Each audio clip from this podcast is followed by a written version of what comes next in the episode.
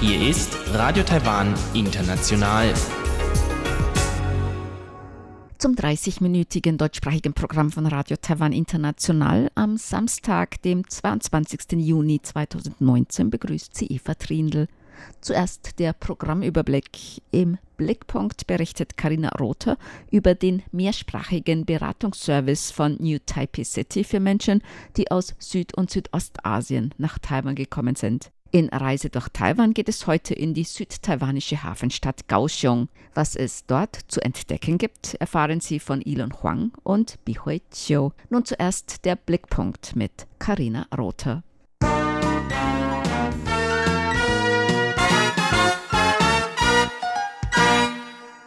Taiwan ist kein klassisches Einwanderungsland. Das muss es aber werden, denn das Land hat wegen der niedrigen Geburtenraten schon jetzt Bedarf an vielen ausländischen Arbeitskräften.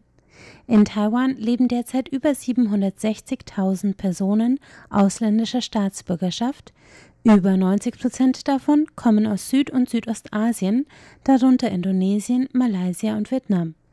Viele der männlichen Gastarbeiter arbeiten in Fischerei, in Fabriken und auf dem Bau, Frauen meist in der häuslichen Pflege. Einige sind auch über Heiratsvermittlungen nach Taiwan gekommen. Sich in dem fremden Land mit der unbekannten Sprache zurechtzufinden, ist für viele nicht leicht.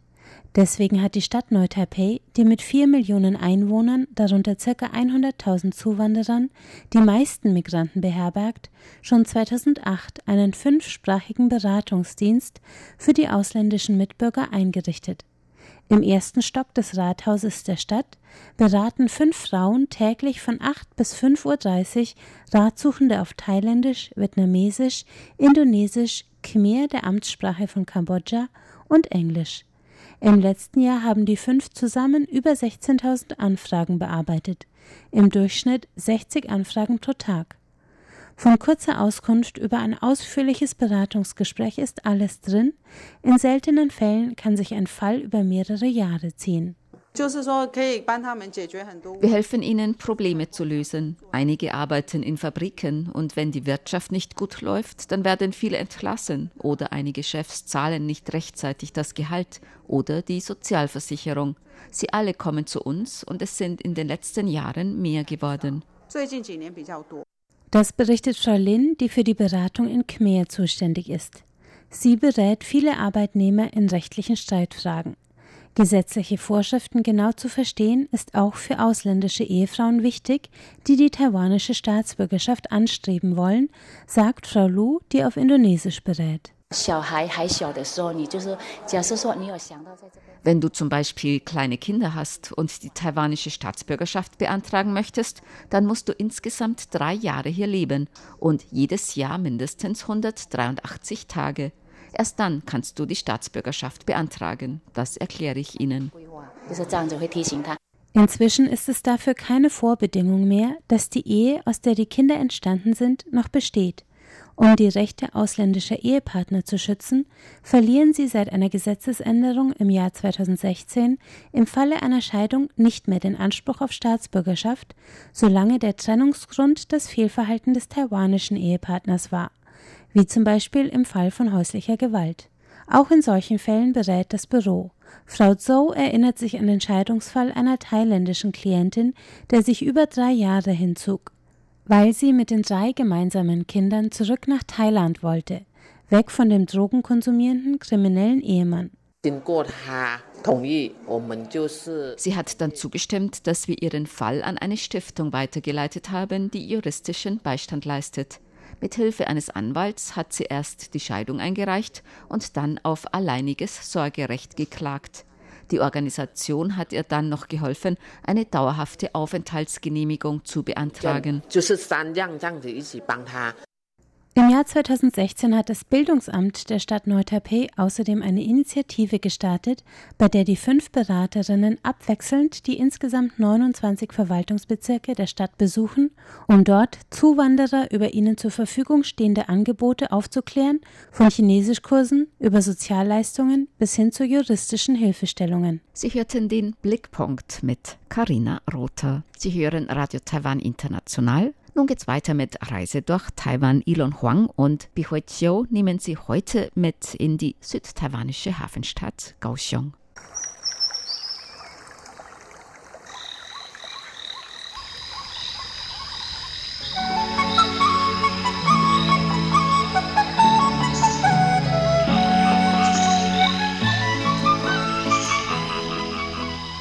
Radio Taiwan International Reise durch Taiwan. Herzlich willkommen, liebe Hörerinnen und Hörer, zu unserer Sendung Reise durch Taiwan. Am Mikrofon begrüßen Sie Ilong Huang und Chobi Hui. Ilong Huang wird uns heute die Stadt Kaohsiung vorstellen.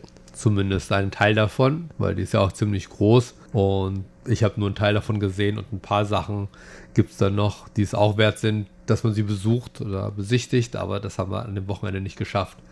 Und wenn ich nach Kaohsiung fahre, dann fahre ich meistens mit der Hochgeschwindigkeitseisenbahn mhm. hin. Und es gibt eigentlich zwei Möglichkeiten zu Kaohsiung mit dieser Hochgeschwindigkeitseisenbahn.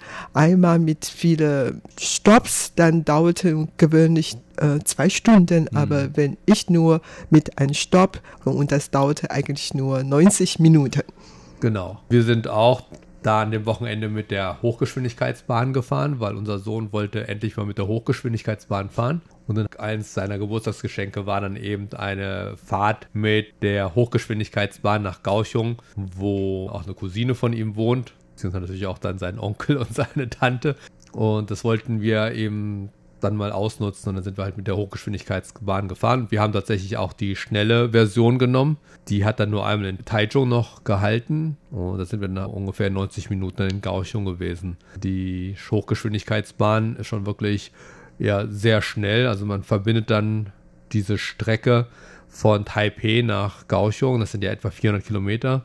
Die macht man dann halt in 90 Minuten oder zwei Stunden, je nachdem, wie oft die auf der Zwischenstrecke anhält das ist dann halt schon sehr, sehr schnell. Also die fährt ungefähr in Durchschnittsgeschwindigkeit oder fährt bis zu 300 Stundenkilometer und wird ja oft mit dem ICE verglichen. Der ICE kann theoretisch ja auch so ungefähr so schnell fahren, aber ähm, der Unterschied zum ICE ist, dass die Hochgeschwindigkeitsbahn hier in Taiwan ihre eigene Trasse hat. Die ganze Strecke von Taipei nach Kaohsiung ist eine eigene Trasse. Das heißt, sie wird nicht von anderen Zügen beeinträchtigt, ne? während der ICE in Deutschland ja ganz oft die Gleise oder die Trassen halt mit der Regionalbahn, mit der S-Bahn oder mit dem IC teilen muss.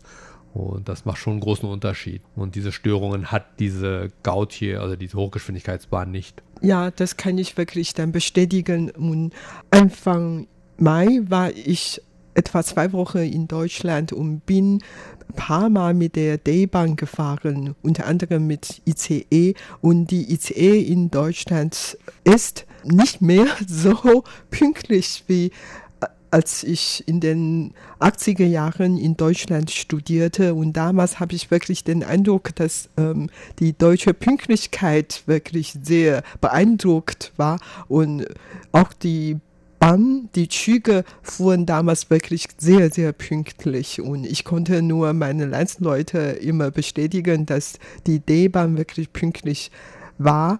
Allerdings inzwischen muss man wirklich sagen, dass die Züge nicht immer pünktlich sind. Aber ich denke, das äh, liegt nicht nur daran, was du vorhin gesagt hatte, weil ähm, Taiwans Eisenbahnsystem eigentlich ein an sich geschlossenes System und das könnte eigentlich nicht wirklich viel passieren. Außerdem ähm, die, die Schiene, die in Taiwan, die das ähm, Eisenbahnsystem in Taiwan ist nicht so umfangreich, nicht so groß wie in Deutschland oder in ganz Europa. Und daher, das kam eigentlich nicht so oft zu äh, Verspätungen oder einzelne Unfällen.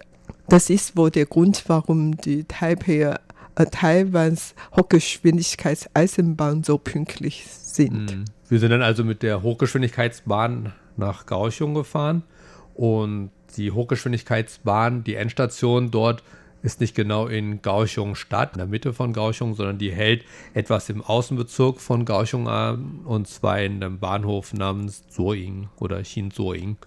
Und das ist zum einen die Endstation für die Hochgeschwindigkeitsbahn, aber auch gleichzeitig ein Bahnhof für die normale Eisenbahn und auch eine Station für die Kaohsiunger MRT, also die S-Bahn von Kaohsiung.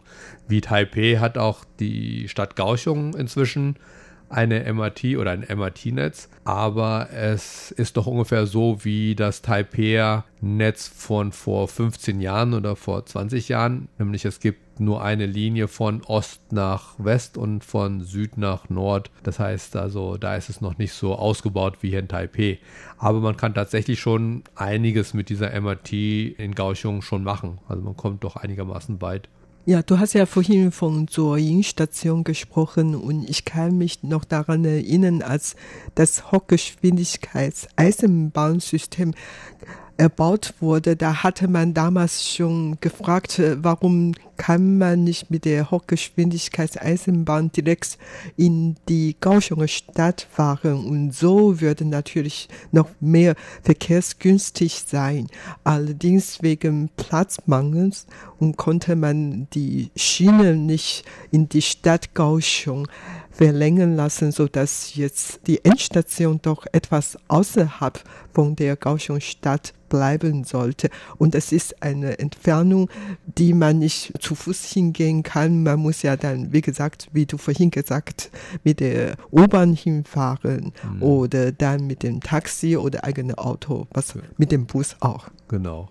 Also sie liegt etwas weiter außerhalb der Stadt Kaohsiung, aber ist eben durch diese Verbindung mit der MRT oder mit der S-Bahn eben doch sehr gut zu erreichen und man kommt dann eben sehr schnell auch in die Stadt Kaohsiung und auch wir haben tatsächlich unser Hotel so gehabt, dass wir eben erstmal mit der MRT von dem Soing Bahnhof bis nach Kaohsiung Stadt reingefahren sind und dann von der MRT auf eine andere, ja, das ist noch eine neuere Entwicklung in Kaohsiung und zwar eine leichte U-Bahn so ungefähr oder eine leichte Straßenbahn. Also etwas ein leichteres System als die ursprüngliche MRT und die fährt halt nur über der Straße, also über Land. Und da gibt es inzwischen auch ein kleines Netz in Gauchung.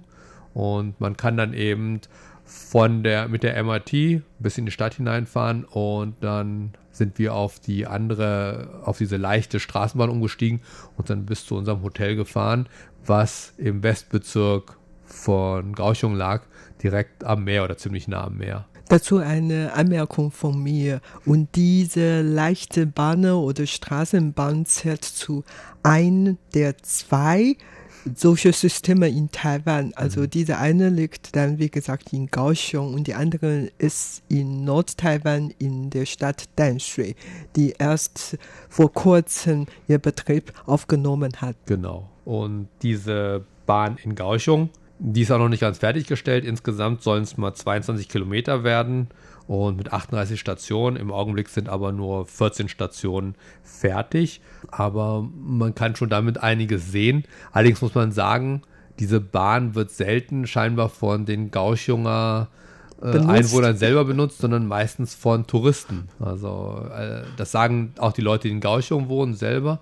Und auch als wir dort mit umhergefahren sind, haben wir gemerkt, dass da eben sehr viele Touristen mitgefahren sind, aber selten eben die Gauchunger selber.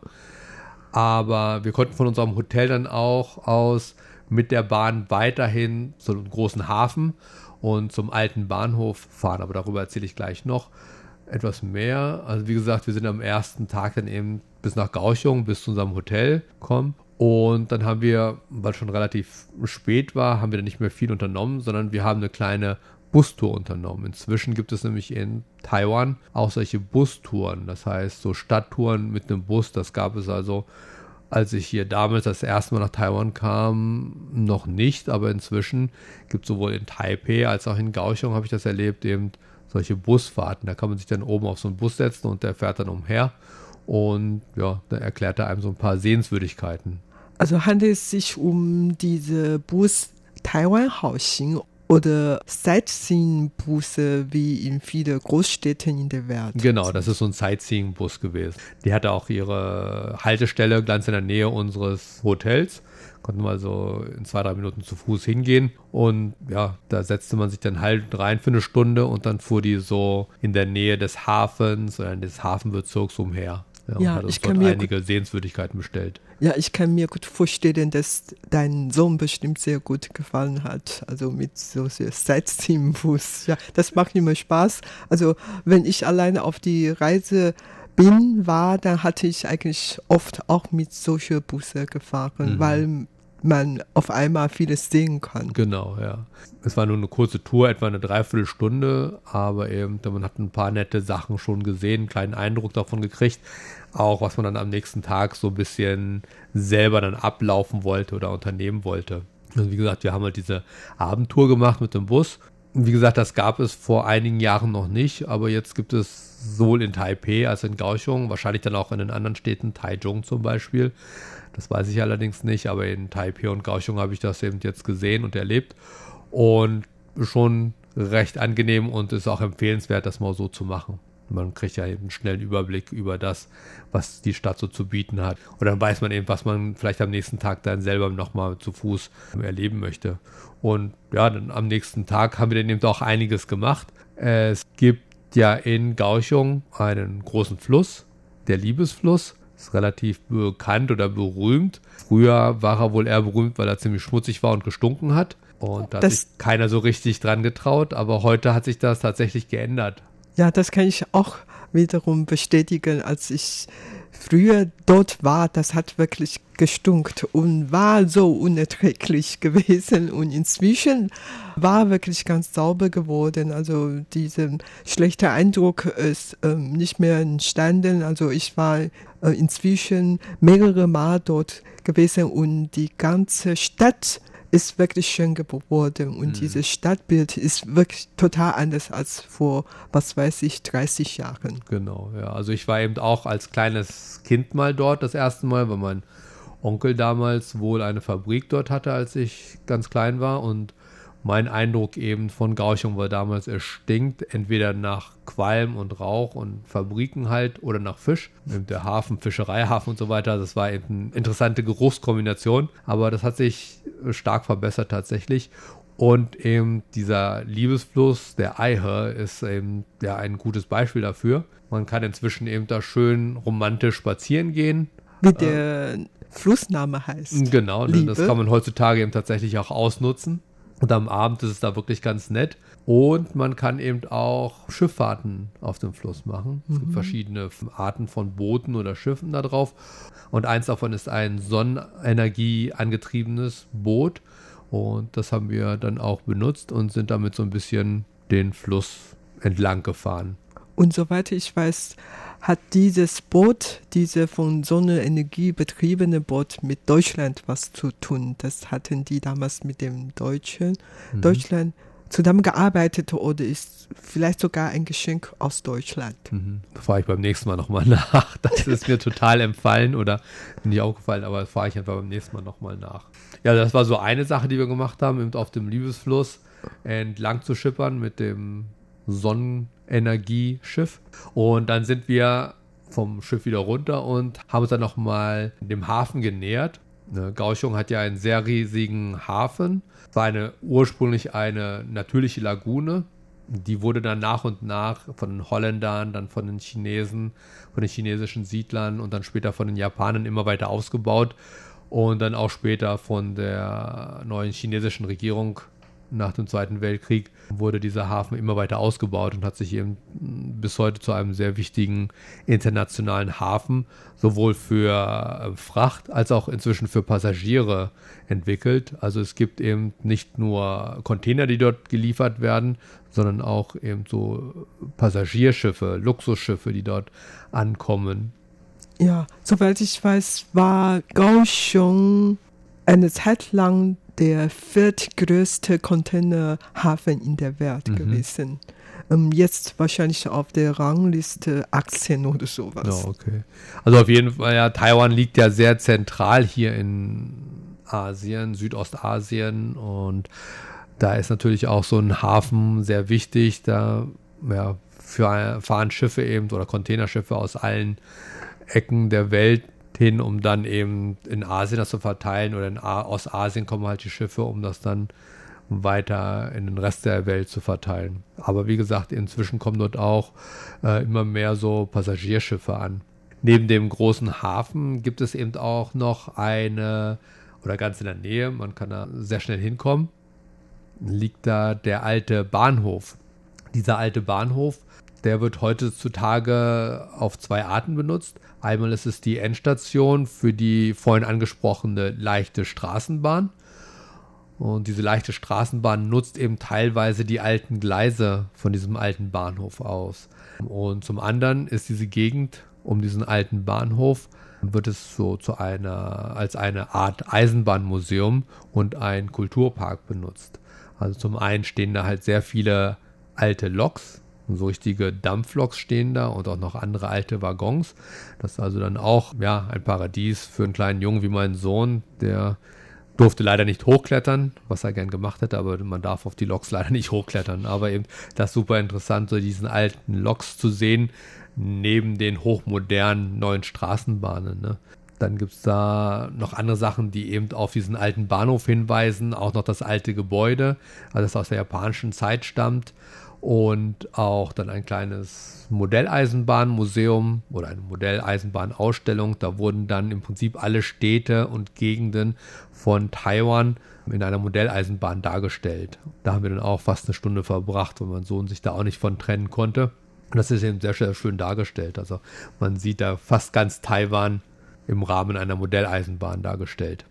Ja, also ich werde unsere Hörerinnen und Hörer sogar empfehlen, noch ein paar Stunden dort zu bleiben, weil eigentlich in diesem Kulturpark, da gibt es viele Räumlichkeiten, also da werden immer verschiedene Ausstellungen abgehalten oder Musikkonzerte mhm. und was auch immer veranstaltet. Also dort kann man wirklich dann vieles sehen und dann kann man noch spazieren gehen zu diesem Eisenbahnmuseum, diese Eisenbahnschienen und so weiter. Also das ist wirklich eine sehr schöne Gegend, das, mhm wo man wirklich dann ein paar Stunden bleiben, verbringen kann. Und dann, was war eure nächste Station? Also, äh, natürlich, wenn man so viel Zeit dort verbringt, muss man natürlich auch essen, das ist ganz wichtig. Und dafür ist natürlich auch in diesem Kulturpark und in diesem ganzen Bereich dort gesorgt.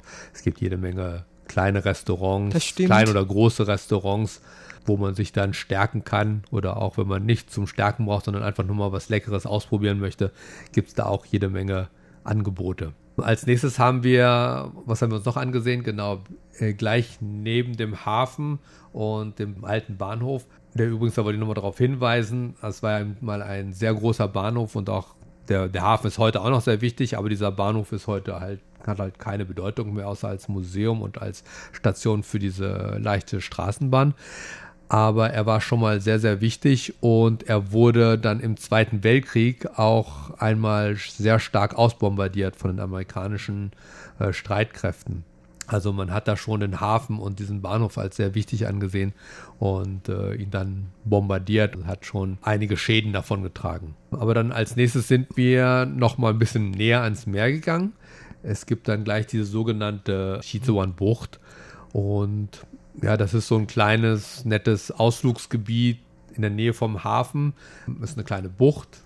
Es ist am Meer, klar, aber es ist ein bisschen weiter weg vom Hafen. Es ist getrennt ein bisschen durch so einen Berg, also Hügel, sodass es nicht mehr ganz so beschäftigt oder laut ist wie in einem Containerhafen.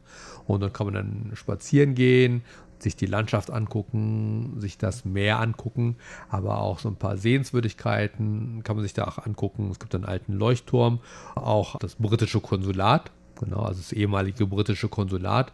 Für so eine große Hafenstadt braucht man ja sicherlich auch ein paar Vertreter aus den anderen Ländern. Und so hatte das, hatten die Briten dann eben dort ihr Konsulat gleich am Hafen oder gleich in der Nähe des Hafens. Und das Gebäude steht auch heute noch da und das kann man auch besichtigen. Ja, also Shizi-Wanbucht, das ist äh, sehr bekannt für seine Sonnenuntergangsbeobachtung. Also Mhm. viele Liebenden Ja. ja, ging ex, äh, gehen extra dahin, um den Sonnenuntergang zu beobachten. Also die haben bestimmt welche besonderen Tipps, äh, in welcher Gegend kann man am besten den Sonnenuntergang beobachten und so weiter.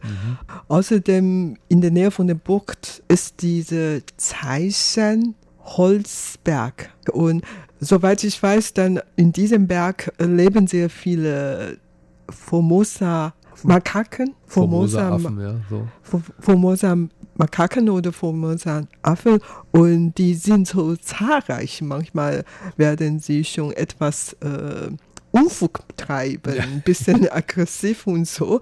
Und als ich zum letzten Mal da war, ich ja mit einer Freundin ähm, den Berg hochgefahren und runtergefahren und tatsächlich haben wir unterwegs mehrere Affengruppen getroffen. Die können wirklich schon ein bisschen wild sein. Ja, also das äh, erzählt man sich oft ja hier von den taiwanischen Makaken oder von taiwanischen Affen oder Formosa-Affen, dass sie ja manchmal sehr übermütig sind. Also sie, sie ärgern nicht nur die Menschen, sondern eben auch manchmal Ziegen oder Schafe und so weiter. Man kennt vielleicht den Affenkönig aus der alten chinesischen Geschichte und da kann man sich so einen Affen gut vorstellen.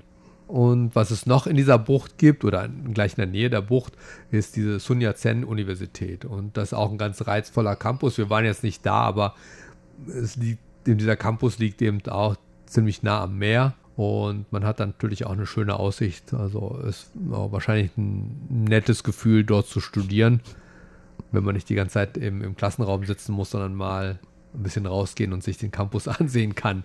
Man kommt dort zur Bucht eben auf verschiedene Weisen, entweder mit Auto oder Bus auf der normalen Straße entlang.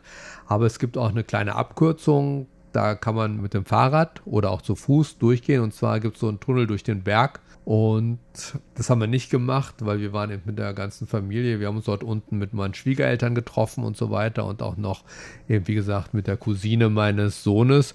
Sie ist sehr klein und die Schwiegereltern sind halt schon ziemlich alt. Deshalb konnten wir nicht mehr so viel laufen. Aber eben von diesem Tunnel habe ich eben schon sehr viel gehört und es soll ein sehr schöner Augenblick sein, wenn man durch diesen Tunnel marschiert oder auch mit dem Fahrrad und dann durch den Tunnel rauskommt und dann am Meer steht. Das soll ein sehr schönes Erlebnis sein. Ja, so ein schönes Ausblick haben und zwar an den Pazifik. Genau. Und ja, das war es dann schon so im Prinzip, was wir da gemacht haben. Wir waren dann zum Schluss noch an einem Teich, Lotusteich, großer Teich, da sind ein paar, zwei Pagoden, glaube ich, drauf, also nicht Pagoden, sondern eben richtige Türme, Pagodentürme und auch noch ein paar andere Statuen und so weiter. Das ist auch ganz nett, wenn man sich so ein bisschen für ja, solche alte chinesische Architektur interessiert und eben auch diese alte chinesische Feng Shui und so weiter. Ist halt ein netter Teich mit vielen Lotus und Pagoden und so weiter. Das sieht auch sehr malerisch aus. Und die zwei Pagoden werde ich besonders unsere Hörerinnen und Hörer empfehlen, weil die zwei Pagoden werden eigentlich in vier Reiseführer von Taiwan zu sehen ähm, abgebildet, weil die so exotisch für die Europäer und Amerikaner sind. Und daher, da werde immer abgebildet und die sind tatsächlich auch sehr interessant. Ja, genau. Daher werde ich wirklich dann empfehlen, die zwei Pagode und diese Lotusteich einmal zu besuchen. Ja, dann war es eigentlich schon fast mit unserem Besuch. Bevor wir heute Schluss machen, kann ich aber noch zwei oder drei andere Tipps geben, was man in Kaohsiung sonst noch machen kann. Und zwar etwas ganz Besonderes ist der Vorguangshan Buddha Museum und Buddha Kloster. Da war ich selbst noch nicht, aber wenn der ein oder andere Zuhörer meine letzten Gespräche mit den zwei Reisegruppen aus Deutschland, einmal der Pressegruppe oder der Journalistengruppe gehört hat und einmal die SWR 3 Gewinnergruppe gehört haben. Beide dieser Gruppen waren dort bei diesem Vorguangshan Museum oder Vorguangshan Kloster und beide Gruppen waren sehr, sehr begeistert von diesem sehr interessanten Architektur, von dem Gebäude und von der Spiritualität dort. Ja, das kann ich auch nur bestätigen. Und wenn man eher was Lebhaftes noch haben möchte, kann man dann auch auf die Nachtmärkte gehen. Nachtmärkte sind eben ein Muss im Prinzip in Taiwan. Und nicht nur Taipei hat sehr viele schöne Nachtmärkte, sondern natürlich auch die Stadt Kaohsiung hat den einen oder anderen sehr empfehlenswerten Nachtmarkt. Ja, liebe Hörerinnen und Hörer, Sie sind jetzt sehr gut informiert über die Stadt Kaohsiung. Dann können Sie gerne natürlich nach Taiwan kommen und Kaohsiung mal besuchen. Das war's für heute in unserer Sendung Reise durch Taiwan. Am Mikrofon waren Ilon Huang und Chobi Hui. Sie hörten das deutschsprachige Programm von Radio Taiwan International am Samstag, dem 22. Juni 2019. Wir bedanken uns bei Ihnen ganz herzlich fürs Zuhören. Am Mikrofon war Eva Trindl.